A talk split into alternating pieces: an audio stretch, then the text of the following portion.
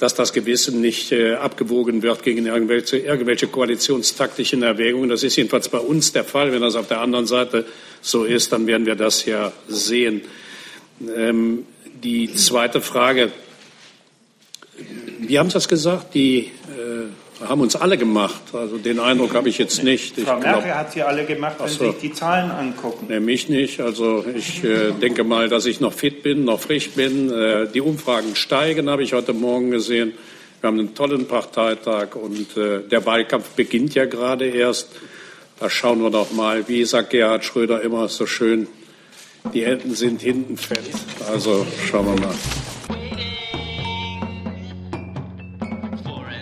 Herzlich willkommen zu dieser Bundespressekonferenz zur Regierungsarbeit der SPD Bilanz und Ausblick.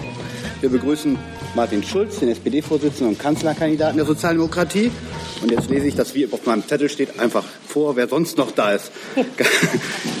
Ohne dass das irgendeine Reihenfolge hat. Ich begrüße Katharina Barley, Bundesministerin Bundesministerin für Familie, Senioren und Frauen und Jugend. Ich begrüße den Bundesminister des Auswärtigen Sigmar Gabriel und Vizekanzler. Ich begrüße Barbara Hendricks, die Bundesministerin für Umwelt, Naturschutz, Bau und Reaktorsicherheit. Ich begrüße den Bundesminister der Justiz und Verbraucherschutz, Heiko Maas. Ich begrüße die Bundesministerin für Arbeit und Soziales, Andrea Nahles. Thomas Oppermann, den Vorsitzenden der SPD-Fraktion. Staatsministerin Aidan Ösus, Beauftragte der Bundesregierung für Migration, Flüchtlinge und Integration und die Bundesministerin für Wirtschaft und Energie, Brigitte Zypris. Liebe Hörer, hier sind Thilo und Tyler. Jung und naiv gibt es ja nur durch eure Unterstützung. Hier gibt es keine Werbung, höchstens für uns selbst. Aber wie ihr uns unterstützen könnt oder sogar Produzenten werdet, erfahrt ihr in der Podcast-Beschreibung. Zum Beispiel per PayPal oder Überweisung. Und jetzt geht's weiter. Herr Schulz, Sie fangen an, haben das Wort und fangen an. Bitte schön. Vielen Dank, Herr Feldhoff. Herzlichen Dank an die Bundespressekonferenz für die Gelegenheit, heute Morgen hier bei Ihnen zu sein und die Bilanz des sozialdemokratischen Teils in der Bundesregierung in der Wahlperiode 2013 bis 2017 ziehen zu können, des erfolgreichen Teils dieser Bundesregierung, eines Teils, der noch wesentlich erfolgreicher hätte sein können, wenn wir nicht über vier Jahre hinweg in sehr vielen Fällen, die wir im Verlauf des heutigen Morgens auch ansprechen werden, von unserem Koalitionspartner daran gehindert worden wären, Deutschland zukunftsfester, gerechter und äh, mit einer strategischen Weiterentwicklung, insbesondere durch Investitionen, fitter für die Zukunft machen zu können. Und äh, wir deshalb in diese Pressekonferenz mit einem Beleg dafür, dass wir auch in der gesamtgesellschaftlichen Entwicklung dieses Landes wesentlich weiter hätten sein können, als wir heute sind, wenn die schon von uns in Koalitionsverhandlungen eingebrachte Initiative für die Verwirklichung der Ehe für alle nicht über Jahre hinweg von unserem Koalitionspartner blockiert worden wäre. Sigmar Gabriel hat, äh, da wird er sicher nachher noch mal drauf eingehen, noch in der Mitte der Wahlperiode eine Initiative ergriffen, erneut äh, auf die von uns gewünschte Ehe für alle einzugehen. Das ist im Dezember 2015 mit einem Schreiben äh, untermauert worden. Und noch im letzten Koalitionsausschuss am 29. März habe ich selbst gemeinsam mit Thomas Oppermann versucht, diesen Punkt auf die Tagesordnung zu bringen. Er ist dort äh, mit der Bemerkung, es gäbe keine weiteren Beratungsnotwendigkeiten, weil sich die Haltung der Unionsparteien nicht geändert hätten, abgelehnt worden. Nun äh, haben wir die Situation, dass äh, die Frage, wer sich in diesem Land in welcher Form der Liebe als Ehepartner zusammenschließen darf, wer in diesem Land als äh, Ehepartner und Partnerinnen auch das volle Adoptionsrecht bekommen gehört, dass das als eine Gewissensentscheidung äh, betrachtet wird. Äh, wir haben gestern in einer Talkshow von Frau Merkel gehört, dass sie entgegen ihrer bisherigen Haltung, der Haltung der Unionsparteien, das als Gewissensentscheidung sieht. Ich hatte Thomas Oppermann gebeten, mit äh, der Unionsfraktion Kontakt aufzunehmen, nachdem ich das gestern Abend gehört habe, mit dem Ziel, dass wir gemeinsam dann auch im Deutschen Bundestag diese äh, Gewissensentscheidung ermöglichen. Ich hoffe, dass die Kollegen der Union dabei mitziehen werden. Wir werden aber in jedem Fall als Sozialdemokratische Partei dafür sorgen, dass der vom Land Rheinland-Pfalz eingebrachte und vom Bundesrat übernommene Antrag, der ja vorliegt, im Deutschen Bundestag beraten und zur Abstimmung ge gestellt werden kann. Gewissensentscheidungen, meine Damen und Herren, haben ja keinen äh, zeitliches äh, Limit. Äh, man kann Gewissensentscheidungen natürlich mit einer bestimmten zeitlichen Variante versehen und sagen, in der nächsten Wahlperiode gibt es dann die Voraussetzung für die Gewissensentscheidung. Wir glauben, dass die Voraussetzung für diese Gewissensentscheidung schon seit vier Jahren und noch viel länger, seit zwölf Jahren wird es eigentlich verweigert gegeben sind. Insofern werden wir in diesem Verfahren heute hoffen, dass die Unionskollegen mitziehen. Ansonsten wird die sozialdemokratische Bundestagsfraktion heute Nachmittag in ihrer Sitzung die weiteren prozeduralen Schritte beschließen und einleiten. Seit Herbst 2013, meine Damen und Herren, sind wir, ich sagte das, an dieser Regierung beteiligt. Ich möchte aber, bevor wir äh, über die Bilanz, die wir als Sozialdemokratinnen und Sozialdemokraten, meine Kolleginnen und Kollegen, die in dieser Regierung äh, gearbeitet haben, reden, noch mal an Schwarz-Gelb erinnern. Eine Koalition, die heillos zerstritten war, die versprochen hatte, Steuern zu senken, rigoros zu sparen, die dann anschließend sofort beschlossen hat, die AKW-Laufzeiten zu verlängern. Von den Steuerplänen blieb am Ende übrig die Möwenpick-Steuer. Sie werden sich alle noch erinnern. Äh, Trotz der guten Konjunktur ist der Schuldenberg in dieser Wahlperiode weiter angestiegen. Bei der Sicherheit wurde in dramatischer Weise eingespart. Bei der Energiepolitik gab es einen klimaschädlichen und auch, wie wir zwischenzeitlich wissen, milliardenteuren Zickzackkurs. Wir sind 2013 angetreten, um diesen Stau, der in der schwarz-gelben Koalition entstanden war, aufzulösen, unser Land stärker, gerechter und moderner zu machen. Wenn wir heute auf diese vergangenen vier Jahre in der Bundesregierung zurückblicken, dann ist das der SPD gelungen. Zumindest in den Bereichen, in denen wir Verantwortung hatten und in denen wir uns durchsetzen konnten, haben wir Wort gehalten. Dieser Koalitionsvertrag trug eine klare sozialdemokratische Handschrift. Auch deshalb will ich an dieser Stelle in besonderer Weise daran erinnern, dass wir es uns mit diesem Koalitionsvertrag sehr, sehr schwer gemacht haben. Wir haben sehr intensiv an diesem Vertrag gearbeitet und wir haben ein Mitgliedervotum herbeigeführt, bei dem es eine, äh, ich glaube, 76-prozentige Beteiligung der SPD-Mitglieder mit einem 77-prozentigen Zustimmungsgrad gab. Und es war mein Amtsvorgänger und äh, Vizekanzler Sigmar Gabriel, der diesen äh, Prozess eingeleitet und als Vorsitzender der SPD gesteuert und durchgeführt hat. Und deshalb trug dieser Koalitionsvertrag auch in besonderer Weise die Handschrift von Sigmar Gabriel. Er ist von ihm selbst in den ähm, Ämtern, die er in dieser Regierung äh, inne gehabt hat und inne hat und von den sozialdemokratischen Ministerinnen und Ministern, die hier versammelt sind, konsequent umgesetzt worden. Wir waren und sind das politische Reform- und Innovationszentrum. Wir sind der Motor dieser Regierung. Alles, was äh, in Deutschland in den letzten vier Jahren durchgesetzt worden ist, um unser Land moderner, gerechter und solidarischer zu machen, haben wir in dieser Koalitionsregierung hart erkämpfen müssen.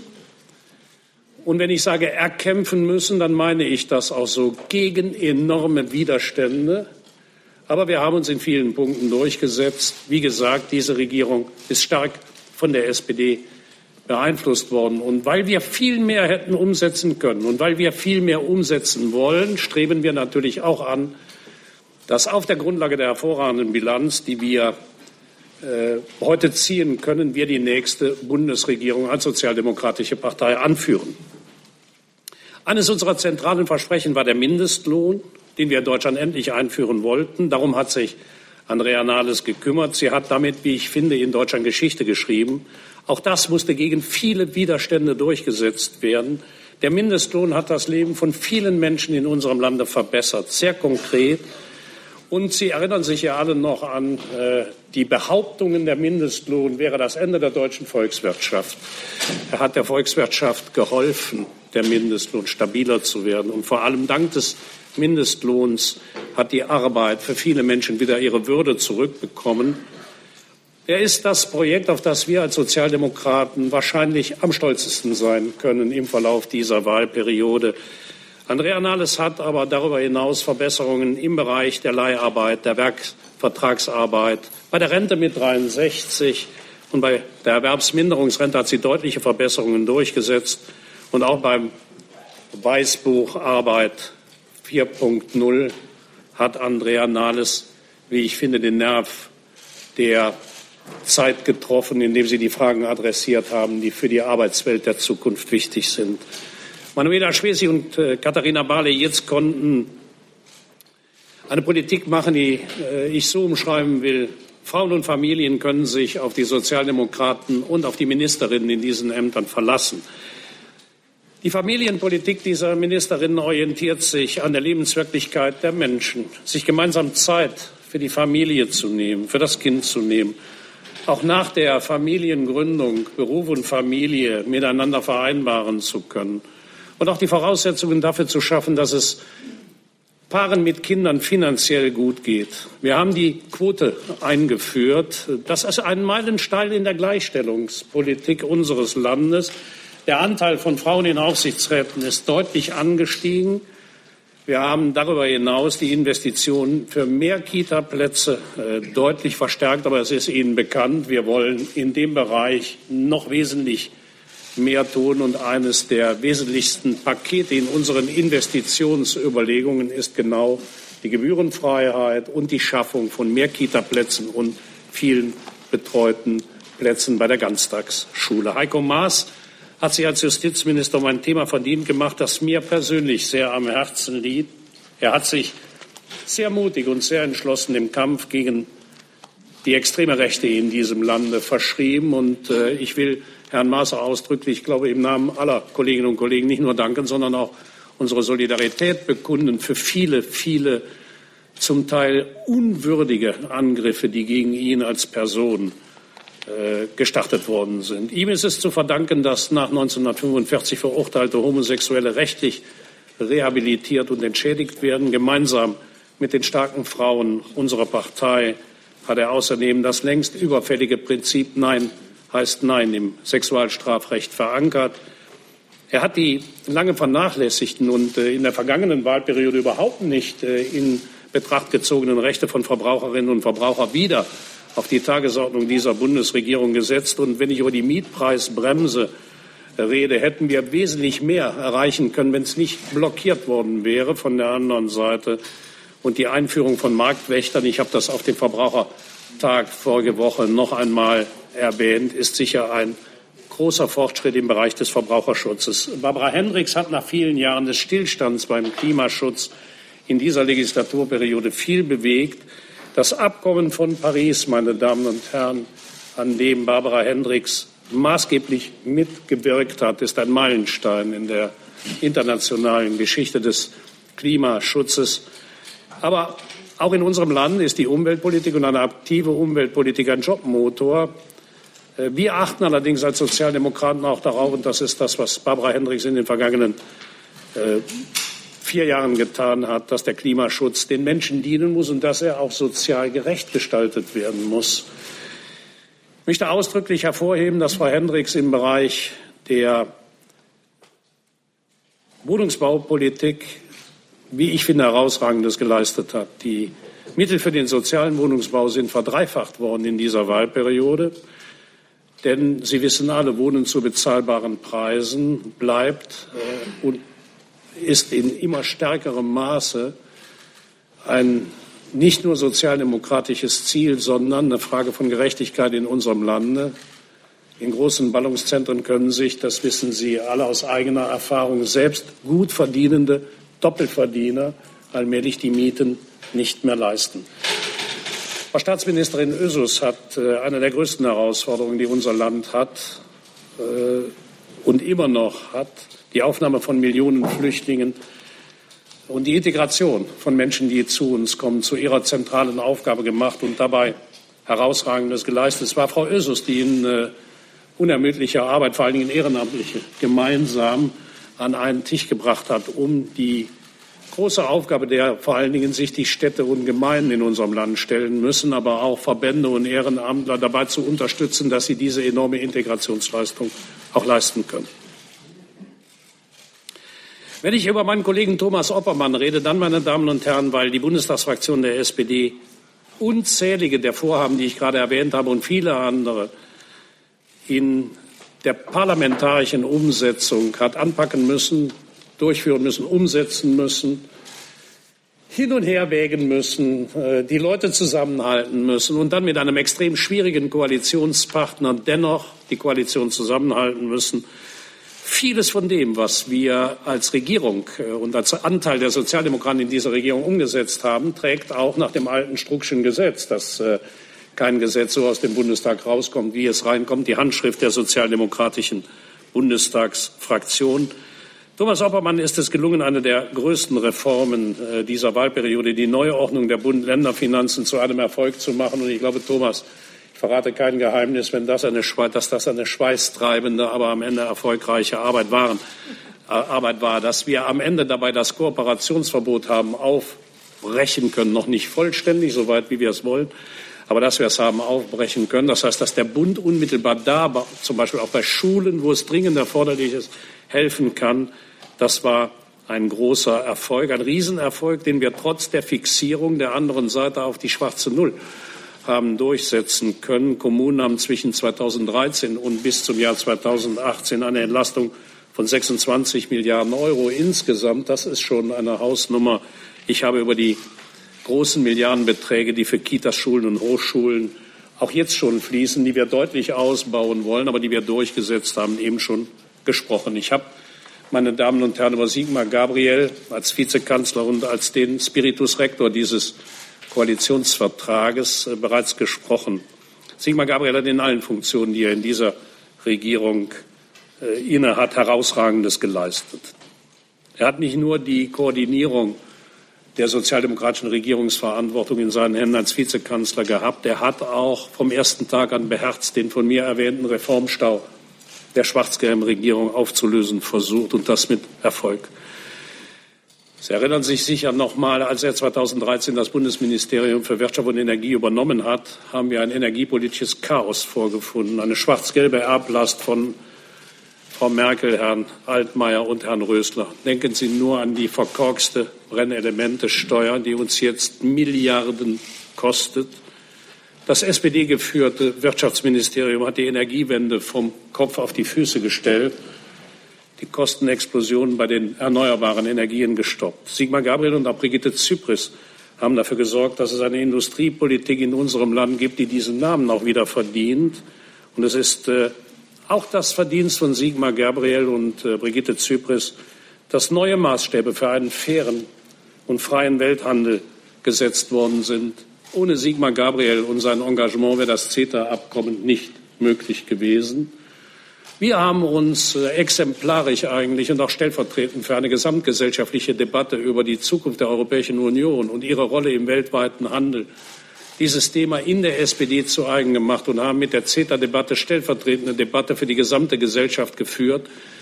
Und äh, dass Sigmar Gabriel äh, sich dabei durchgesetzt hat als Wirtschaftsminister, als Vizekanzler und Vorsitzender unserer Partei, hat dieses Abkommen möglich gemacht. Ich will aber an dieser Stelle ähm, eine Sache in besonderer Weise herausheben, sein Engagement als Wirtschaftsminister hat 15.000 Arbeitsplätze bei Tegelmann gerettet. Und äh, das alleine ist äh, ein Grund, dem Vizekanzler und damaligen Wirtschaftsminister und jetzigen Bundesaußenminister in besonderer Weise zu danken. Als Außenminister in der Nachfolge von Frank-Walter Steinmeier lässt er nichts unversucht. Mit den diplomatischen Möglichkeiten, die die Bundesrepublik Deutschland hat, sich daran zu beteiligen, dass wir ein Land sind, das auf Abrüstung und Rüstungsbegrenzung setzt, das auf Dialog setzt, das auf friedliche Konfliktlösung setzt.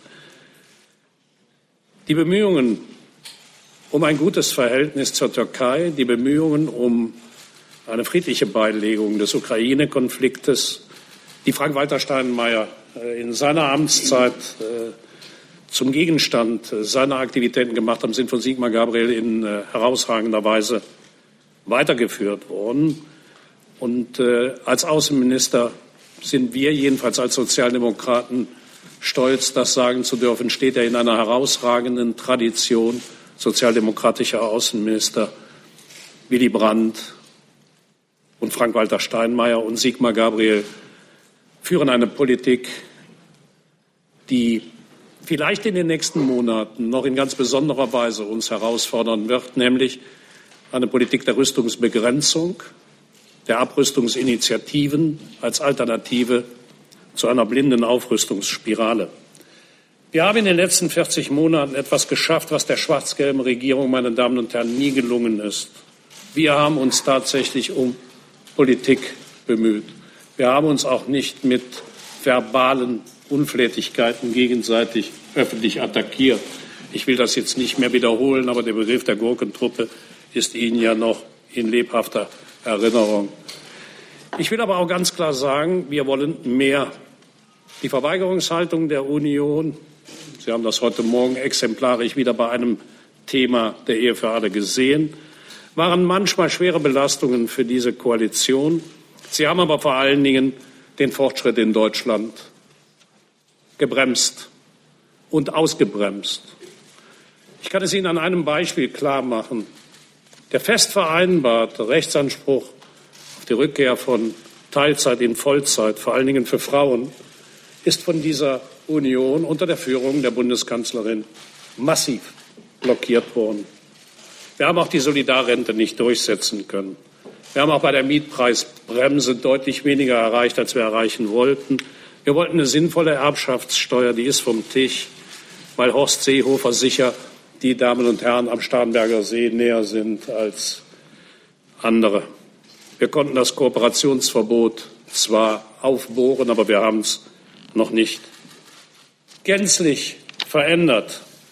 Wir sind der Antreiber gewesen in dieser Koalition. Wir wollen mehr. Wir wollen diese Regierung führen. Wir sind ein starkes Land, aber wir können mehr tun. Wir können Deutschland moderner, gerechter und wir können es auch sicherer machen. Es ist immer noch eine Schande, meine Damen und Herren, dass Kinder in diesem Land nach wie vor ein Armutsrisiko für viele Menschen bedeuten. Wir wollen die Familienarbeitszeit, wir wollen gute Kitas, wir wollen eine Million mehr Ganztagsschulplätze in Deutschland, wir wollen die Rückkehr von Teilzeit in Vollzeit, wir wollen die Gebührenfreiheit.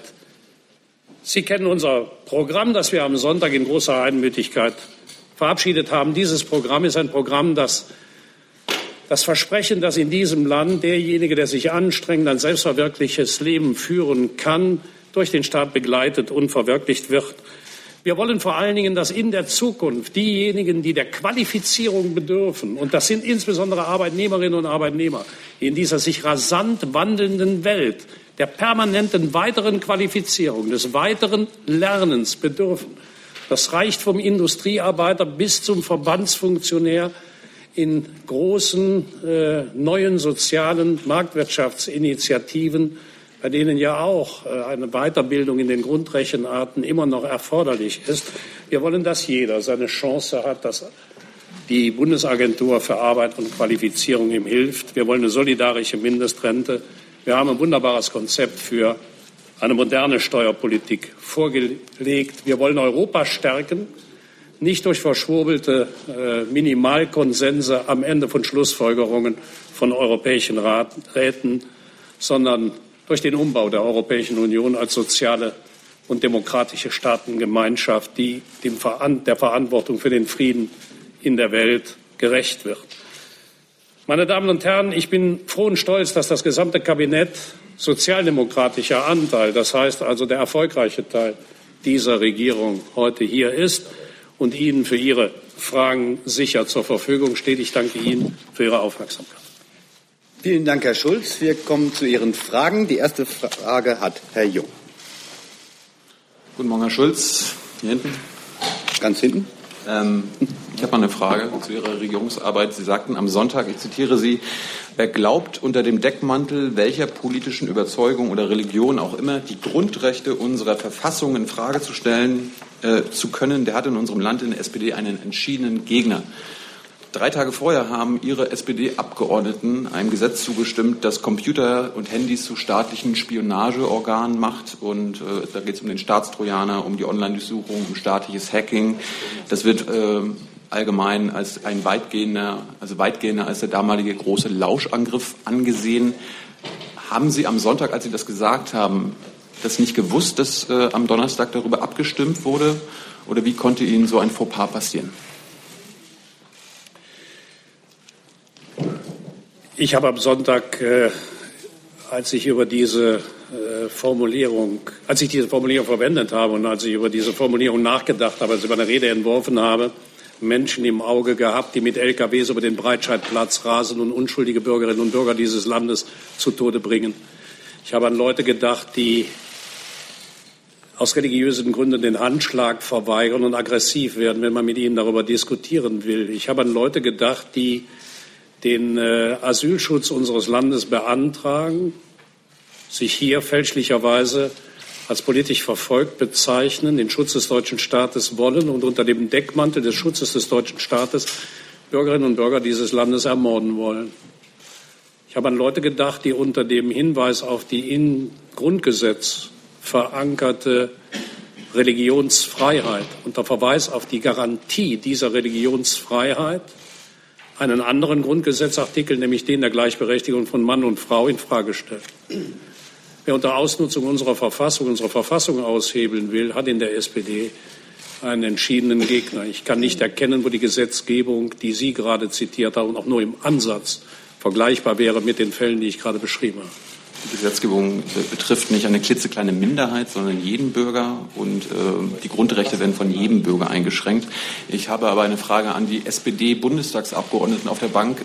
Da es keine namentliche Abstimmung war, wer von Ihnen hat diesem Gesetz nicht zugestimmt, wie Herr Schulz ja sagt, dass die SPD sowas nicht macht? Wir haben alle ja, Ich würde empfehlen, dass der Heiko kurz Heiko. Bitte. Heiko mal. Ich würde gerne zu den beiden Gesetzesentwürfen etwas sagen, weil ja das ja so in den Raum gestellt wurde, als wenn sie dem Grundgesetz widersprechen würden. Das ist in beiden Fällen falsch. Äh, wer anderer Auffassung ist, kann das gerne vom Bundesverfassungsgericht überprüfen lassen. Die Quellen TKÜ gab es vorher auch schon. Sie ist gestützt worden auf eine Vorschrift in der Strafprozessordnung. Es gab allgemeines Unwohlsein, weil diese Vorschrift nicht ausreichend konkret gewesen ist. Deshalb haben viele Organisationen, nicht nur die Generalstaatsanwälte und der, die Bundesanwaltschaft, sondern zum Beispiel auch der Deutsche Anwaltsverein, der jetzt, glaube ich, da eher unverdächtig ist, Freiheitsrechte einzuschränken, von der Politik gefordert, dies eigengesetzlich zu regeln. Das haben wir getan, und zwar in dem Rahmen, wie die verfassungsrechtliche Rechtsprechung dies auch ermöglicht. Das Gleiche gilt auch für die Online-Durchsuchung. Auch dazu gibt es Rechtsprechung des Bundesverfassungsgerichtes, die in keinster Weise zum Inhalt hat, dass die Online-Durchsuchung per se grundgesetzwidrig wäre, sondern die Grenzen der Online-Durchsuchung normiert hat. Und diese Grenzen sind eins zu eins in dem Gesetz, das beschlossen worden ist, auch eingehalten worden. Ja. Dann hat Herr Sattagi. Die Frage war, Herr Sattagi war nicht im Tribunal, aber wenn Sie es wissen möchten, ich habe nicht teilgenommen, weil ich nicht da war, aber ich hätte zugestimmt, wenn ich da gewesen wäre. Okay. Herr Sattar, die nächste Frage. Herr Scholz, ich hätte eine Frage zur Ehe mit äh, Ehe für alle. Ehe für alle.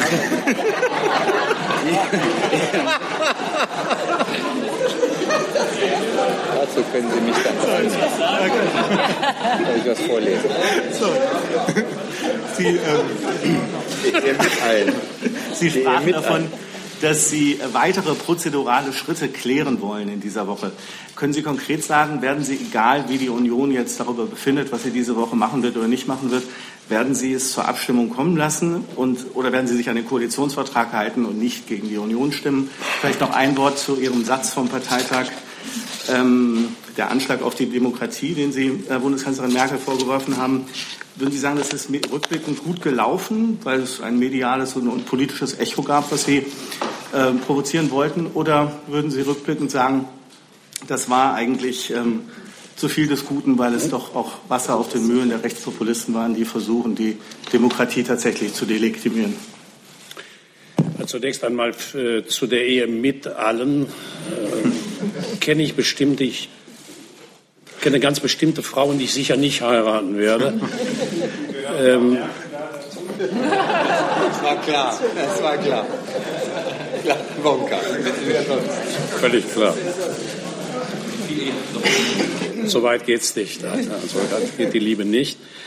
Ähm, ja, äh, wir haben äh, vor, heute Morgen intensiv mit äh, Thomas Oppermann und äh, den Mitgliedern der Bundesregierung und der Führung der Bundestagsfraktion äh, beraten. Wir äh, wollen äh, der Gewissensentscheidung äh, nicht im Wege stehen und sie herbeiführen. Wir bieten der Union an, dass sie das mit uns gemeinsam macht, nachdem Frau Merkel ja gestern erklärt hat, dass sie das für eine Gewissensentscheidung hält. Allerdings erst in der nächsten Wahlperiode. Wir glauben, dass man eine Gewissensentscheidung jetzt nicht auf die lange Bank schieben muss. Die kann man auch in dieser Woche treffen. Das Gewissen ist ja nicht an Fristen gebunden. Und äh, insofern äh, werden wir das in dieser Woche auf, das sagte ich eben, auch auf der Grundlage des rheinland-pfälzischen Antrages, der ja im Bundesrat übernommen worden ist, durchführen. Thomas? Ja. Oppermann? Ich will das gerne ergänzen. Ich habe heute Morgen im Koalitionsfrühstück die Union gebeten, diesen Punkt auf die Tagesordnung des Deutschen Bundestages zu setzen. Äh, das hat äh, die Union zunächst abgelehnt. Ähm, für uns ist äh, die Ehe für alle nicht nur eine Gewissensfrage, sondern wir sind zutiefst davon überzeugt. Das ist ein moderner, richtiger Gedanke, der mit Macht zur Wirklichkeit drängt. Und das wird diese Woche passieren. Die Ehe für alle ist für uns etwas, was zeigt, dass es bei der Ehe nicht auf das Geschlecht ankommt, sondern ausschließlich auf die Frage, ob Menschen längerfristig eine Verbindung eingehen wollen und ob sie füreinander Verantwortung übernehmen wollen. Und wenn das der Fall ist, müssen sie auch heiraten können. Und deshalb ist es gut, dass wir in dieser Woche eine Abstimmung bekommen. Und ich habe auch ganz klar deutlich gemacht, dass es am besten wäre, wir würden das einvernehmlich auf die Tagesordnung setzen. Äh, das ist auch noch nicht ganz entschieden, ob das nicht so kommt. Ich warte noch. Äh, auf eine abschließende Antwort. Wir werden es aber in jedem Fall tun. Denn man kann nicht äh, sagen, ich will eine Gewissensentscheidung und dann sagen, aber es gibt keine Abstimmung. Das Gewissen muss sich auch verwirklichen können. Und dazu wird es in dieser Woche Gelegenheit geben. Im äh, Rechtsausschuss liegt ein Bundesratsantrag aus Rheinland-Pfalz den der Bundesrat schon abschließend beraten hat, der ist entscheidungsreif und den können wir auf die Tagesordnung setzen. Und dann bin ich sehr gespannt äh, im Rahmen dieser Gewissensentscheidung, wie groß die Mehrheit sein wird, die diesen Antrag bekommt. Herr Gabriel. Ja, ich habe was mitgebracht, um Ihnen vielleicht deutlich zu machen, warum ich mich in dieser Frage, ich will das mal zurückhaltend formulieren, besonders angesprochen fühle. Ich könnte, aber ich habe ja diplomatische Funktionen inzwischen auch äh, deutlicher werden. Ich habe Ihnen mitgebracht ein Schreiben von mir an die deutsche Bundeskanzlerin und auch an Horst Seehofer vom 24. November 2015. Dieses Schreiben habe ich äh, damals aufgesetzt, weil es im Bundesrat eine Initiative zur vollen Gleichberechtigung der Lebenspartnerschaft mit der Ehe gab. Und ich habe dort geschrieben, am 24.11.2015, in diesem Zusammenhang haben wir in dieser Legislaturperiode bereits das Gesetz zur Bereinigung des Rechts der Lebenspartner beschlossen. Zur vollständigen Umsetzung des Auftrags aus dem Koalitionsvertrag zählt nach meiner Überzeugung aber auch weiterhin bestehende Benachteiligungen gleichgeschlechtlicher Paare auch im Eherecht zu beenden. Daraufhin hat der Kollege Maas einen Gesetzentwurf vorgelegt, der ist verschickt worden an die Koalitionsfraktionen, um äh, an die SPD-Fraktion und wir haben dann zum Mehrfachversuch, das im äh, Koalitionsausschuss aufzusetzen und Herr Schulz hat gerade von dem letzten dann gescheiterten Versuch berichtet am 29. März diesen Jahres. Das heißt, 2015 haben wir der Bundesregierung oder besser gesagt der Bundeskanzlerin und äh, dem Ministerpräsidenten in Bayern als CSU-Vorsitzenden diesen Vorschlag gemacht. Und das Schreiben endet mit dem Satz, ich denke, es ist an der Zeit, gesellschaftliche Realitäten anzuerkennen und auf diese berechtigten Forderungen zeitgemäße Antworten zu geben. Seitdem verweigert die CDU-CSU die Umsetzung oder auch nur eine vernünftige Behandlung dieses Themas im Koalitionsausschuss. Und einige Wochen vor der nächsten Bundestagswahl, mal so im Vorbeigehen, erklärt die Kanzlerin, naja, das sei eine Gewissensfrage, aber natürlich erst für das Gewissen der Abgeordneten der nächsten Legislaturperiode. So als hätten die heutigen kein Gewissen. Und ich muss ganz offen sagen, weil Sie das ja in einen Zusammenhang gestellt haben mit einer Bemerkung von Martin Schulz auf dem Parteitag. Ich finde, was nicht geht, und das ist leider ein Beispiel dafür, dass die Union nichts gelernt hat, ist vor der Wahl Dinge anzukündigen, nebulös zu sagen, aber nie es zum Schwur kommen zu lassen. Das haben wir erlebt bei der Maut, die ja angeblich nicht kommen sollte, obwohl nicht von Frau Merkel. Das haben wir erlebt bei gigantischen Steuersenkungsversprechungen, die gemacht worden sind und nie gekommen sind. Das haben wir erlebt bei der Beibehaltung, dem Versprechen, es bleibt bei der Wehrpflicht, die dann abgeschafft wurde, und viele andere Beispiele mehr. Das ist ein eklatantes Beispiel davon, dafür, wie man vor Wahlen nicht damit umgehen soll, wie man übrigens auch nicht mit dem Gewissen von Abgeordneten umgehen soll. Und ich habe Ihnen das gesagt, weil ich sage das ganz offen. Ich fühle mich an der Stelle auch ganz persönlich betroffen, weil wir mehrfach friedlich, freundlich, im fairen Umgang versucht haben, das Thema zu lösen. Und äh, gibt ja von Schiller den Don Carlos, da sagt dann im Satz jemand, Zier, geben Sie Gedankenfreiheit. Ein bisschen in Abwandlung, hier muss es jetzt heißen, Madame, geben Sie Gewissensfreiheit. Und zwar jetzt. Ähm, der zweite Teil? Ja, also ich, äh, Herr dem Punkt sagen, den Herr Sattar angesprochen hat, nämlich äh, der fragwürdige Umgang mit der Demokratie. Ich finde, dass Martin Schulz da einen Punkt gesetzt hat, der genau getroffen hat. Der hat etwas deutlich gemacht in diesem Wahlkampf. Äh, denn ich muss Ihnen sagen, ich finde, es ist nach wie vor ein unglaublicher Vorgang in der deutschen Politik, dass bei einem der wichtigsten sozialpolitischen Themen in diesem Land vor dem Hintergrund eines äh, bahnbrechenden demografischen Wandels die CDU-Vorsitzende erklärt, sie werde kein Rentenkonzept vorlegen, weil bis 2030 alles bestens geregelt und in Butter sei. Wir werden die schwierigste Zeit vor uns haben. Andrea Nahles hat uns das eingehend analysiert. Wir werden sechs Millionen mehr Arbeitnehmer haben, die aus dem Erwerbsleben ausscheiden, als neu eintreten. Und in einer solchen Situation ein Politikkonzept zu verweigern, finde ich, geht gar nicht. Und deshalb sage ich, äh, das muss offen angesprochen werden. Ähm, man kann, man kann Demokratie nicht ohne Politik machen.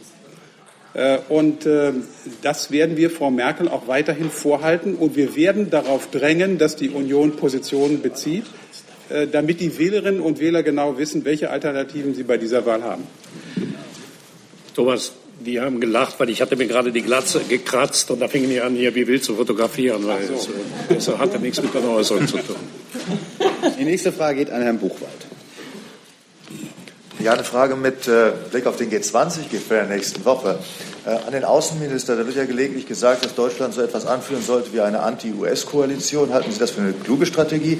Und an den SPD-Vorsitzenden, was erwarten Sie denn von der Bundeskanzlerin beim G20-Gipfel? Fangen soll ich? Fang nur.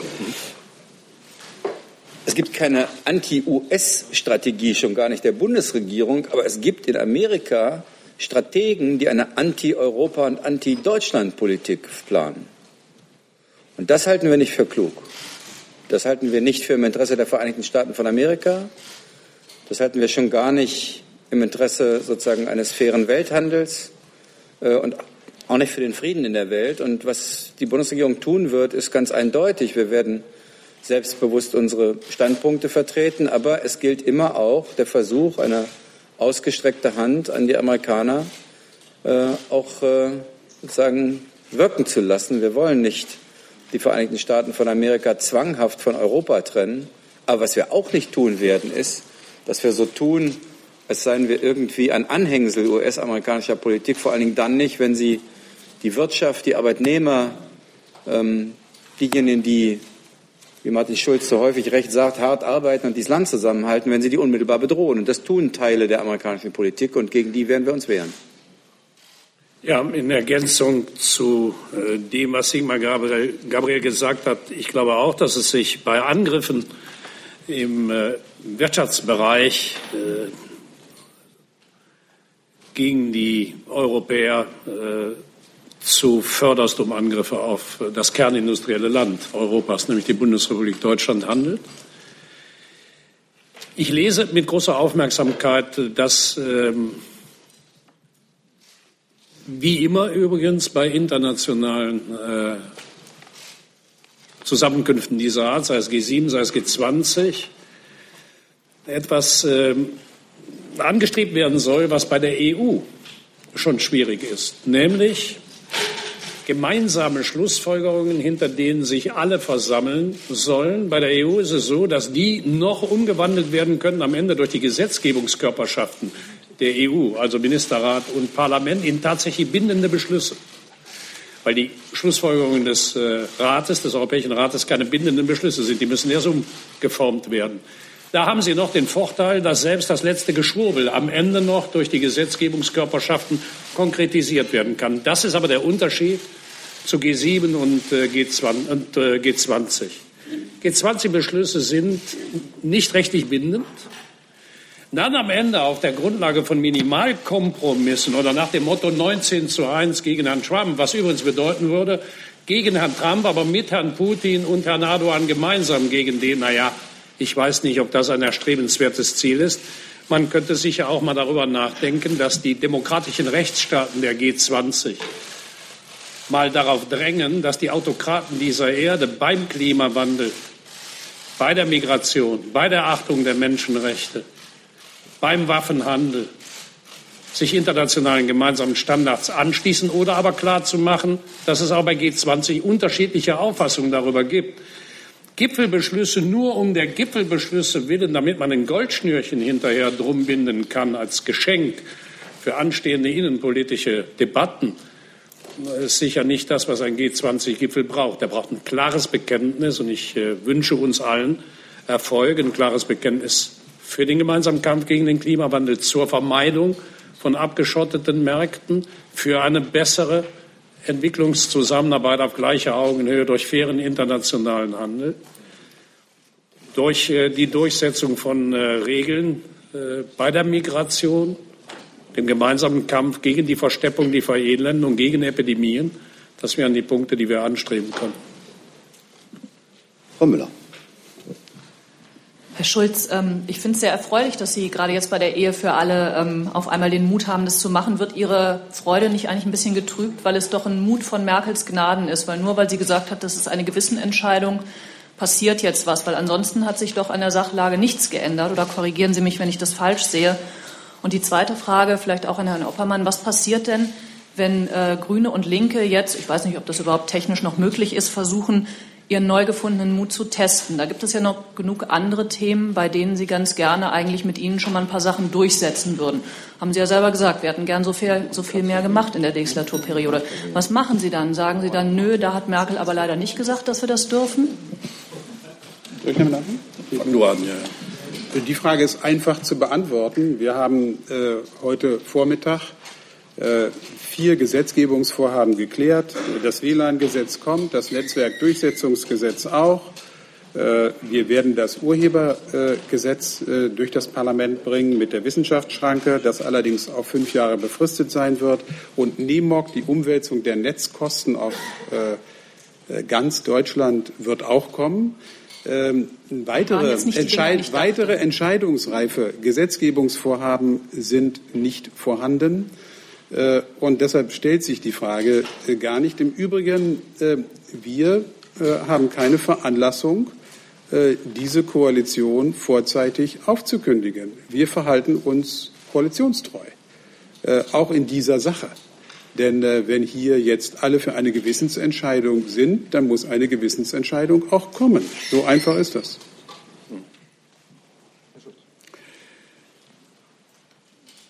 In Ergänzung zu dem, was äh, Herr Oppermann gesagt hat, ich habe mich entschieden, nicht in diese Bundesregierung einzutreten, als ich den Vorsitz der SPD und die Kanzlerkandidatur übernommen habe. Aus einem ganz einfachen Grund. Ich will diese Regierung ablösen und will eine andere anführen. Ich bin in den letzten Tagen immer wieder gefragt worden, äh, interessante Frage nebenbei bemerkt. Ähm, warum übernehmen Sie eigentlich kein Regierungsamt? Da hätten Sie doch eine viel bessere Plattform für den Wahlkampf. Zum Beispiel Außenminister oder irgendein anderes Ministeramt. Nach meinem Verständnis sind Regierungsämter aber nicht dazu da, Plattformen für Wahlkämpfe zu sein. Wer das Verständnis hat, dass er in die Regierung eintritt, damit er da ein besseres Instrument zum Wahlkampf hat, missversteht die Rolle einer Regierung. Das mögen andere tun, den Regierungsapparat gnadenlos für ihre Wahlkampfzwecke zu instrumentalisieren. Ich habe mich dafür eine andere Rolle entschieden. Martin, die lachen alle, weil die mich meinen, das nicht das Ich meine Sie womit? Ich, doch, ich sehe den Satar doch da lachen. Ich muss das mit Abscheu und Empörung zurückweisen, was Sie denken, Herr Satar.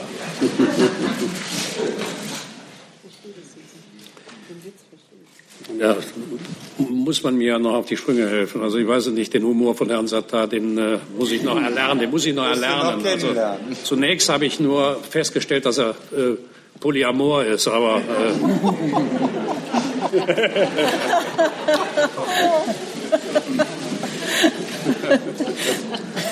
aber dass es äh, in Deutschland Entscheidungen gibt, die als von Merkels Gnaden bezeichnet werden. Das ist signifikant für eine Atmosphäre, die es gibt. Angela Merkel hat gestern, ich glaube, in der ihr eigenen Art, die ich versucht habe, am Sonntag in meiner Rede zu beschreiben, einen Move gemacht.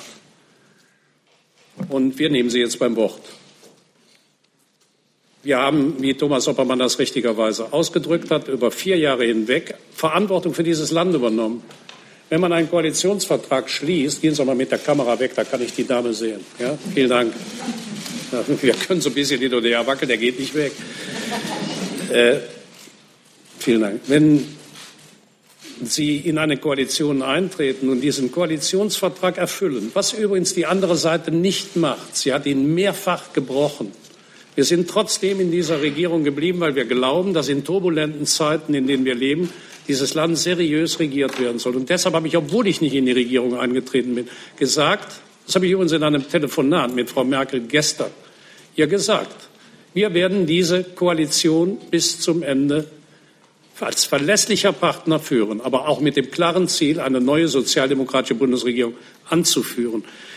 Dass Frau Merkel in Deutschland Gnadenakte erlässt, das ist mir neu, aber wir nehmen jetzt zur Kenntnis, dass es zwischen dem 29. März, bei dem sie mir ziemlich kühl beschieden hat, versuchen Sie es erst nicht, Herr Schulz. Mit der Ehe für alle gibt das ja nichts. Bis jetzt einen Sinneswandel, also sozusagen einen Ritt nach Damaskus, wo äh, eine Aufklärung geschehen ist, dass es diese gesamtgesellschaftliche Dimension in Deutschland gibt die das nicht nur als Gewissensentscheidung, sondern wie ich finde, als Akzeptieren der gesellschaftlichen Realität äh, erkannt worden ist. Und dann sollte man es jetzt auch in dieser Woche äh, zu einem Ende bringen. Frau Barley. Ja, ehe diese Äußerung von Frau Merkel auf so eine schiefe Ebene kommt, wie sie Frau Müller-Thun gerade angedeutet hat, möchte ich doch noch mal auf die Absurdität dieser Äußerung eingehen.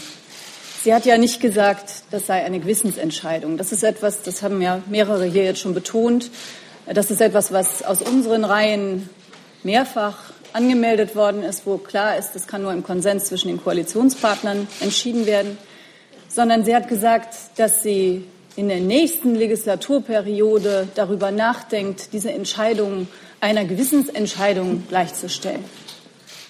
Und damit hat sie, wie ich finde, ausgesprochen deutlich gemacht, dass es eben nicht darum geht, den Respekt und die Würde dieser Betroffenen dort zu wahren und ein Menschenrecht einzuräumen auf eine Ehe für alle, die Verantwortung füreinander übernehmen und sich dauerhaft zueinander bekennen wollen, sondern dass das eine taktische Frage ist. Und ähm, deswegen ist mir das wirklich noch mal ein Bedürfnis, dass es nicht so ist, dass jetzt hier Frau Merkel irgendwas freigegeben hat, sondern sie hat zu Recht gesagt, dass das eine Frage ist, über die eigentlich das Gewissen entscheiden müssen. Und Sie sehen eine selbstbewusste Fraktion und selbstbewusste Regierungsmitglieder, die das auch tun werden. Herr Jessen hat die nächste Frage. Hier hinten. Ganz hinten. Ähm, zwei Fragen. Äh, eine an Frau Hendricks. Ähm, Sie selbst haben als Fachministerin mehrfach darauf hingewiesen, dass die Bundesregierung ihre eigenen Klimaziele im Hinblick auf CO2-Politik nicht wird erreichen können, äh, wenn keine zusätzlichen Maßnahmen ergriffen werden. Frage, wie sehr war es Schuld der Union, dass die eigenen Klimaziele nicht äh, erreicht wurden? Oder müssen Sie nicht auch ehrlicherweise sagen, dass es auch Widerstände und Widersprüche zwischen SPD-regierten Ressorts ähm, gab, die verhindert haben, dass mehr ähm, Kohlekraftwerke frühzeitiger abgeschaltet werden? Äh, zweite Frage ähm, im Hinblick auf die sachgrundlose Befristung von Arbeitsverhältnissen. Auf dem Parteitag wurde, glaube ich, deutlich, dass äh, die SPD äh, diese Befristung abschaffen will. Am Freitag zuvor hatte es im Bundestag einen Gesetzesantrag äh, gegeben, der genau dies zum Inhalt hatte. Ich glaube fast wortgleich. Die SPD hat dem nicht zugestimmt. Warum nicht? Lag es daran, dass er von der Opposition eingebracht wurde? Sie hätten das, was Parteiforderung ist, drei Tage zuvor eigentlich schon beschließen können. Zunächst zu Ihrer Frage zum äh, CO2-Ausstoß. Ich habe immer darauf hingewiesen, dass wir unseren Klimaaktionsplan so gestaltet haben, dass wir bis zu 2020 die minus 40 Prozent CO2 im Verhältnis zu 1990 noch werden erreichen können, wenn wir noch etwas nachschärfen. Wenn wir weiter nichts tun, außer dem, was wir bereits in die Wege geleitet haben, werden wir bei minus 35 bis minus 37 Prozent landen. Die Lücke ist also überschaubar. Man macht es sich aber zu einfach, wenn man dann immer nur in den Bereich der Energiewirtschaft und dann auch noch genauer in den Bereich der Kohlekraftwerke sieht. Natürlich, man kann es sich leicht machen und sagen, noch ein Kohlekraftwerk weg. Und damit werden die Kollegen Dobrindt und Schmidt entlastet, weil weder im Verkehr noch in der Landwirtschaft je etwas geschehen ist. Diejenigen, die am allersäumigsten sind, ist der Verkehrsbereich. Wir haben sehr viel schon geschafft, sowohl im Gebäudebereich als auch in der Energiewirtschaft, als auch in der Industrie. Säumig sind Landwirtschaft und Verkehr. Darauf will ich ganz deutlich hinweisen. Und was sachgrundlose Befristungen anbelangt, erlaube ich mir die Bemerkung, in meinem Ministerium habe ich in diesen vier Jahren alle sachgrundlosen Befristungen abgebaut im gesamten Geschäftsbereich. Und selbstverständlich ist es wie immer, äh, dass Koalitionsfraktionen versuchen, also nein, Entschuldigung, Oppositionsfraktionen versuchen, andere vorzuführen. Selbstverständlich tun wir das nicht. Das ist ja in diesem Fall nichts Besonderes. So, und dann will ich noch darauf hinweisen, dass äh, zuletzt auch noch in der letzten Koalitionsrunde Ende März verhindert worden ist, dass das Gebäudeenergiegesetz überhaupt im Kabinett auch nur als Entwurf beschlossen werden konnte. Dieses Gesetz ist von Frau Zypris und mir gemeinsam erarbeitet worden. Es entspricht der Koalitionsvereinbarung und es ist einfach, es ist uns sozusagen von der Unionsfraktion verboten worden, es auch nur aufzusetzen. An dieser Stelle muss man sich tatsächlich die verfassungsrechtlichen Grundlagen einer Koalition noch mal genau ansehen. Bei welcher Koalition, bei welcher denkbaren Konstellation auch immer muss eigentlich klar sein, dass natürlich die Bundesregierung ein Aufsetzungsrecht hat. Der nächste ist Herr Wonka. Herr Schulz, zwei kurze Fragen an Sie. Erstens würden Sie, äh, sind Sie derzeit kämpferisch so entschlossen, im Streit um die Ehe die Koalition notfalls auch platzen zu lassen? Oder würden Sie in letzter Sekunde zurückschrecken, wenn die Kanzlerin Sie in den nächsten Stunden vor diese Alternative stellt. Und die zweite Frage, äh, was Ihre Gesamtbilanz dieser hervorragenden SPD-Regierungsmannschaft angeht, so wie Sie das gesagt haben. Es hilft ja nichts, trotzdem äh, hat die Merkel sie alle gemacht äh, in der Koalition. Glauben Sie, dass das denn, glauben Sie, dass das in der nächsten Legislaturperiode mit Ihnen als Vizekanzler und GroKo-Verwalter an Merkels Seite verhindert wird. Lieber Herr Wonka, man kann ja, also zu Frage 1, Gewissensentscheidungen sind Gewissensentscheidungen. Da muss man nach seinem Gewissen entscheiden. Wir können das mit unserem Gewissen vereinbaren und wir würden nicht in einer Koalitionstaktik dann unserem Gewissen opfern. Also Sie würden die Koalition platzen lassen, wenn Merkel sich verweigert? Nö, wir lassen die Koalition nicht platzen. Wir setzen jetzt äh, einen Initiativantrag von Rheinland-Pfalz im Bundesrat verabschiedet auf die Tagesordnung. Und dann muss die Union sich entscheiden, ob sie ihrer Kanzlerin folgt. Das ist ja äh, der Sachverhalt. Wir gehen mal davon aus, dass das Gewissen nicht äh, abgewogen wird gegen irgendwelche, irgendwelche koalitionstaktischen Erwägungen. Das ist jedenfalls bei uns der Fall. Wenn das auf der anderen Seite so ist, dann werden wir das ja sehen. Ähm, die zweite Frage. Wie haben Sie das gesagt? Die äh, haben uns alle gemacht. Also den Eindruck habe ich jetzt nicht. Frau Merkel glaub, hat sie alle gemacht, wenn Sie sich die Zahlen angucken. Nee, mich nicht. Also ich äh, denke mal, dass ich noch fit bin, noch frisch bin. Äh, die Umfragen steigen, habe ich heute Morgen gesehen. Wir haben einen tollen Parteitag und äh, der Wahlkampf beginnt ja gerade erst. Da schauen wir doch mal, wie sagt Gerhard Schröder immer so schön, die Enten sind hinten fett. Also schauen wir mal. Herr Grimm. Frau Hendricks, ich hätte eine Frage.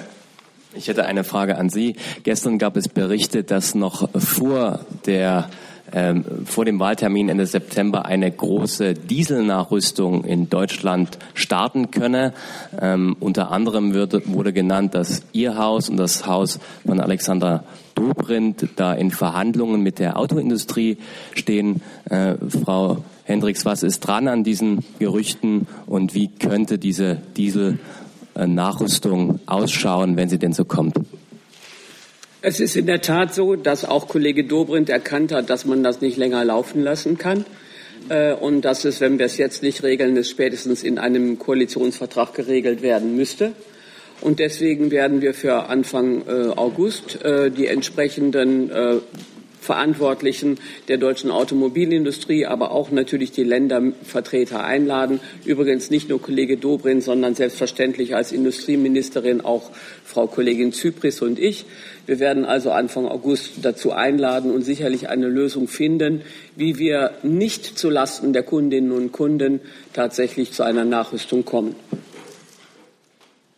Die nächste Frage geht an Herrn Fried. Äh, hat sich erledigt. Danke. Hat sich erledigt. Dann ist Herr Steiner dran. Ja, hier vorne in der Mitte. Ja, ähm, ich habe es ehrlich gesagt noch nicht so ganz verstanden, Herr Schulz. Also Sie sagen auf der einen Seite, ja, wir bleiben in dieser Koalition, wir machen das jetzt bis zum bitteren Ende, bis eine neue formiert ist.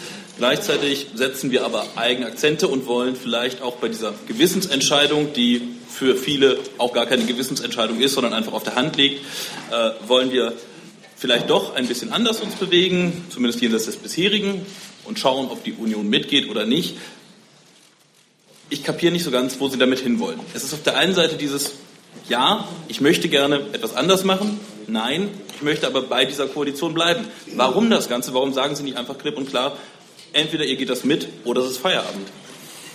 Also wir sind drei Monate vor dem Ende der Wahlperiode.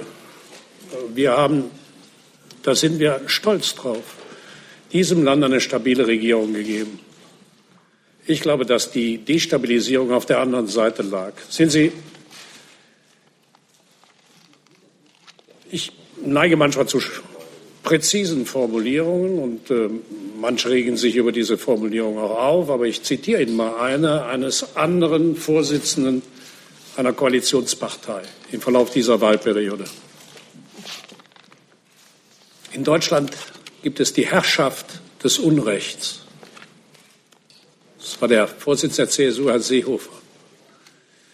Wir haben um der Stabilität dieser Regierung willen äh, die jetzige Amtsinhaberin mehrfach vor diesem Koalitionspartner schützen müssen, weil Deutschland, das war unsere Auffassung, in turbulenten Zeiten eine stabile Regierung braucht.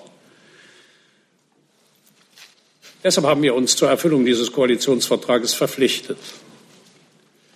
Herr Gabriel hat eben darauf hingewiesen, wir haben in der Mitte der Wahlperiode zu dem in Rede stehenden Thema der Ehe für alle eine erneute Initiative ergriffen, die abgelehnt wurde. Ich habe äh, mit äh, Herrn Oppermann, Herrn Gabriel und Herrn Maas gemeinsam diesen Punkt in der Koalitionsrunde am 29. März, bei der Sie werden sich erinnern, ja, die gar nicht ohne mich äh, auskamen. Die wollten ja, die haben ja händeringend darum gebeten, dass ich da hinkam. Die waren so unglücklich, dass ich nicht kommen wollte. Habe ich gesagt, na ja, wenn ich den Abend verschönere, dann mache ich das. Und dann haben sie es kategorisch abgelehnt. No go. Ich habe das ja eben noch mal zitiert. Vergessen Sie es. Jetzt geht die gleiche Regierungschefin hin und sagt in einer Talkshow, nicht in einer Talkshow, sind ja noch nicht Verfasser, haben noch keinen Verfassungsrang in Deutschland, sagt in einer Talkshow, das ist eine Gewissensentscheidung. Wir sind bis dato davon ausgegangen, dass es äh, im Rahmen unserer Koalitionsvereinbarung von beiden Seiten so ist, dass wir uns an diese Vereinbarung halten. Deshalb haben viele unserer Kolleginnen und Kollegen in den äh, vergangenen Monaten in den Sitzungen des Rechtsausschusses gesagt, wir halten uns an diesen Vertrag. Wir haben zugleich am Sonntag angekündigt, am Sonntag Mittag habe ich angekündigt, ich unterschreibe keinen Koalitionsvertrag, in dem die Ehe für alle nicht drin ist. Und montags ist das dann eine Gewissensentscheidung. Gut, jetzt äh, sagen wir, dann können wir in dieser Koalition das auch umsetzen. Und ich gehe mal davon aus, ich habe das auch Sonntagabend in einer Sendung des ZDF gesagt, als mich Frau Schausten gefragt habe, was glauben Sie denn, wie das ausgeht, habe ich gesagt, Sie kennen ja Frau Merkel. Ich glaube, Frau Merkel wird dem zustimmen. Am nächsten Tag ist es so, also das zum Thema von Merkels Gnaden. Ich glaube, wir haben das jetzt vorangetrieben. Und wenn das dann mit der Union diese Woche umgesetzt wird, ist es schön. Und wenn es ohne die umgesetzt wird, ist es auch gut. Nachfrage, wenn ich darf, ganz kurz. Herr Schulz, ist das für Sie denn selbst von der Art her eine Entscheidung des Gewissens oder ist das für Sie keine Gewissensentscheidung im formalen Sinne? Ich glaube, dass die Ehe für alle eine äh, in Gesetz gegossene Realität einer aufgeklärten modernen Gesellschaft ist. Ich kann niemandem verbieten, ein anderes Weltbild zu haben. Ich habe das in der französischen Debatte intensiv mitbekommen, als Millionen Menschen gegen die Ehe für alle auf die Straße gegangen sind. Das war in der Regel ein Lager, das rechtskonservativ radikal-katholische Lager in Frankreich. Ich glaube, das gibt es in Deutschland auch. Es gibt es auch repräsentiert sicher in unterschiedlichen Parteien. Dass die dagegen sind, das wissen wir. Äh, das muss man auch respektieren. Aber das ist die Minderheit in diesem Lande. Die überwältigende Mehrheit quer durch alle Bevölkerungsschichten und quer durch die meisten Parteien äh, haben längst akzeptiert, dass äh, die Freiheit, so zu leben und zu lieben, wie man möchte, auch den Rahmen in einer modernen, aufgeklärten Gesellschaft gesetzlicher Art braucht, der die Menschen unabhängig davon, wen sie lieben, wie sie lieben und wie sie gemeinsam Kinder erziehen, absichern. In die in der Verfassung vorgegebene Garantie, dass sie nicht wegen ihrer sexuellen Orientierung diskriminiert werden können und dass nicht sexuelle Orientierung äh, zum Gegenstand von Benachteiligungen im Alltagsleben werden kann, das ist längst in unserer Gesellschaft akzeptiert und angekommen. Insofern, für wen das eine Gewissensfrage ist, das respektiere ich. Für mich ist es die endlich in Gesetzesform umgemünzte Realität unserer Gesellschaft. Sigmar Gabriel. Ich finde, wir müssen auch nicht so tun, als würden wir hier in der Bundespressekonferenz Politik neu erfinden.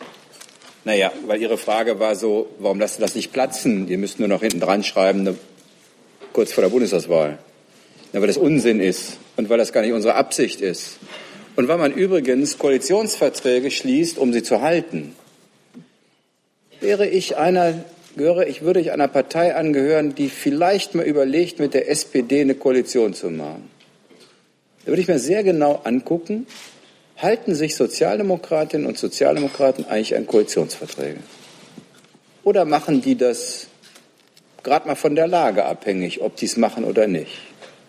Und deswegen ist die Frage, ob man einen Koalitionsvertrag einhält oder nicht, dies von ganz grundsätzlicher Natur, ob man stabile Regierungsmehrheiten herstellen kann. Dieses Land hier hat das Glück, dass es seit 1948 stabile Regierungsmehrheiten hat. Das ist einer der Gründe, warum es dem Land relativ gut geht.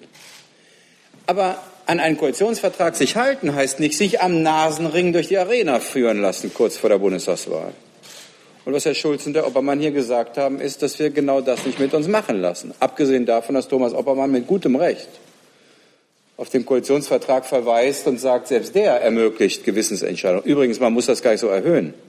Man kann auch einfach sagen, wir geben die Abstimmung frei. Das hat Frau Merkel angekündigt, vielleicht für die kommende Legislaturperiode. Und ich finde, so geht's halt nicht. Und ich muss Ihnen ganz offen sagen, deswegen habe ich das Schreiben hochgehalten.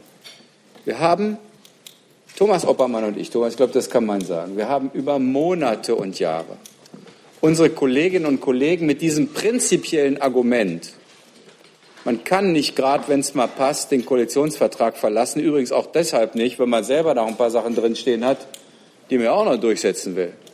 Mit dem Argument haben wir die Abgeordneten der SPD-Bundestagsfraktion über lange Zeit dazu bewegt, diesen Weg nicht zu gehen. Aber mir würde jetzt ein Begriff einfallen, den man auf einer Bundespressekonferenz nicht sagen kann, schon gar nicht, wenn man Außenminister ist. Aber in einer bestimmten Art und Weise mit uns umgehen lassen, das wollen wir dann auch nicht. Wir wissen aber, was du meinst. Ich nehme an. Und ist klar. Und deswegen, ich sage das nochmal in aller Offenheit. Ich meine, wir haben uns redlich Mühe gegeben, verantwortungsbewusst mit der Koalition umzugehen. Und was nicht geht, ist, das mal so kurz vor der Wahl zu erklären, wir machen es anders. Und ich glaube auch nicht, da hat der Schulz völlig recht, dass die CDU-CSU deshalb kommen wird und sagt, wir machen jetzt neu, vorgezogene Neuwahl im August. Ich vermute nicht, dass das der Fall sein wird. Aber nee, es trauen sich nicht, ja, glaube ich auch. Äh, aber es gibt, gibt einfach Grenzen dessen, was man mit sich machen lassen darf. Solange man fair miteinander umgeht, halten alle sich an den Koalitionsvertrag. Und wie gesagt, äh, Martin Schulz hat vorhin ein paar Bemerkungen zur Arbeit von Thomas Oppermann gemacht. Das ist nicht die dankbarste Aufgabe, die man in einer Regierungszusammenarbeit haben kann, Chef einer Regierungsfraktion zu sein. Und dies hier hat ihn viel Kraft gekostet, äh, sich fair zu verhalten. Aber wenn der Koalitionspartner sich, wie ich finde, außerordentlich unfair verhält, dann ist der Weg, den jetzt Martin Schulz und Thomas Oppermann hier vorgezeichnet haben, auch absolut berechtigt. Frau Ulrich. Hat sich erledigt. Dann der Kollege da auf der rechten Seite vor, hat, sich hat sich auch erledigt. So schnell geht das. Dann der Kollege, das ist die. Ja, bitte. Herr Schulz, äh, Sie haben gesagt, dass der Minister Gabriel für gute Beziehungen mit der, zu der Türkei also doch sich sehr viel Mühe gibt. Dann wollte ich von Herrn Minister wissen, äh, was tun Sie zurzeit wieder für gute Beziehungen zu der Türkei und äh, was wollen Sie in der nächsten Zeit über, unternehmen? Und darüber hinaus, was erwarten Sie von der Türkei, damit die Beziehungen wieder in Ordnung sind? Wie Sie wissen, war ich vor kurzer Zeit in Ankara, nicht nur wegen Incelik, sondern um genau über diese Frage zu sprechen. Und es gibt eine Reihe von Möglichkeiten, die wir der Türkei an Kooperationen anbieten können im Sinne der Türkei. Denken Sie nur an die Modernisierung der Zollunion. Aber das hat eine Voraussetzung. Die Voraussetzung ist, dass die Türkei ihre rechtsstaatlichen Verpflichtungen einhält und übrigens auch vor allen Dingen die deutschen Staatsbürger, die gegen ihren Willen und nach unserer festen Überzeugung auch gegen türkisches Recht in der Türkei festgehalten werden, ein Teil im Gefängnis, ein Teil außerhalb des Gefängnisses, dass sie die freilässt.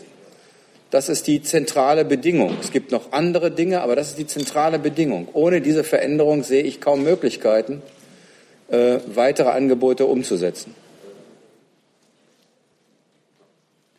Herr Jung. Herr Schulz, ich habe noch eine Frage als BBK-Mitglied. Äh, die Kanzlerin ist hier nur einmal im Jahr BBK, zu Gast. Äh, werden Sie oder versprechen Sie uns, dass Sie als Kanzler öfter in der BBK sein werden als die Bundeskanzlerin?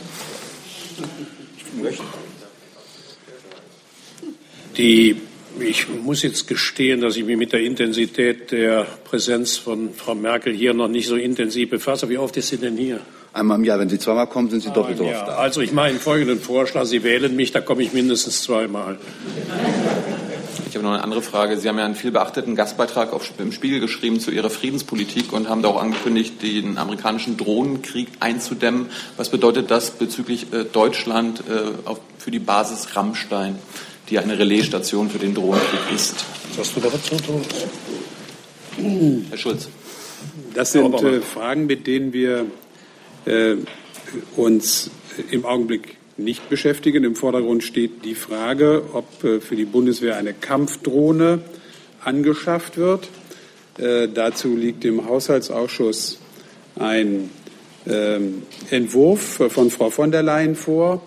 Äh, und wir sagen ganz klar, das äh, ist ähm, eine Entscheidung, die im Koalitionsvertrag übrigens auch genau beschrieben worden ist und die voraussetzt, äh, dass wir uns sehr intensiv in einer breit angelegten Debatte mit den völkerrechtlichen, militärischen, verfassungsrechtlichen und sonstigen Voraussetzungen für eine solche Entscheidung befassen, bevor es zu einer Entscheidung kommt. Diese Voraussetzungen sind nicht erfüllt. Deshalb lehnen wir im Haushaltsausschuss die Anschaffung einer Kampfdrohne ab.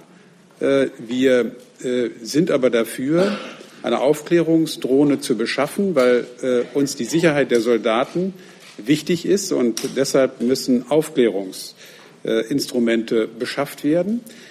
Was die Steuerung amerikanischer Kampfdrohnen von Rammstein aus angeht, ist das eine Frage, die in den NATO-Gremien geklärt und besprochen werden muss und die wir im Augenblick hier nicht erörtern können. Ich glaube, Herr Jung wird seine Frage noch mal präzisieren. Ja. Herr Schulz, möchten Sie, dass Deutschland weiterhin Teil des US-Drohnenkriegs durch die Relaisstation in Rammstein ist? Wir sind das nicht. Deutschland ist nicht Teil des Drohnenkriegs der Vereinigten Staaten von Amerika. Das Auswärtige Amt hat das gesagt. Nee. Eingestanden. Das ist eindeutig nein. Nee. Bitte. Simon.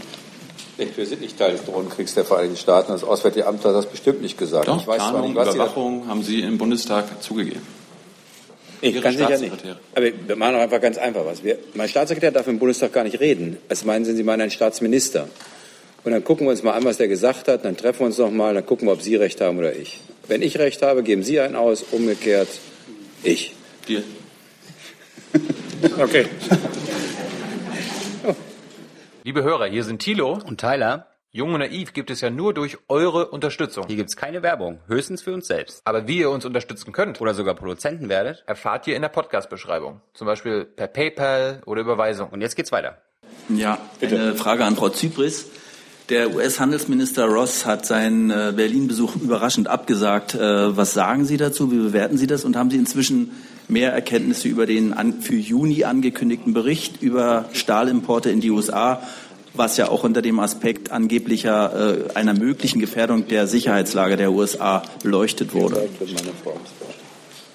Nein, ähm, wir haben da leider keinerlei Erkenntnisse. Wir wissen auch nicht, weshalb er den Besuch abgesagt hat. Wir haben das erst gestern Abend spät gehört dass er nicht kommt. Und es ist für heute eine Verbalnote dazu angekündigt. Und dann werden wir sehen. Und ähm, was den Bericht anbelangt, äh, haben wir auch keine weiteren Erkenntnisse. Ich wollte ja mit Ross gerne darüber sprechen. Es ist schade, dass das nicht geschehen kann. Ich habe jetzt keine weiteren Kolleginnen und Kollegen auf dem Zettel. Ich danke Ihnen herzlich für diese Bundespressekonferenz. Ich danke, danke auch. Schulz. Letzte danke Ihnen, Herr Felter. Vielen Dank. Die letzte Frage war die interessanteste. Meldung. Ja.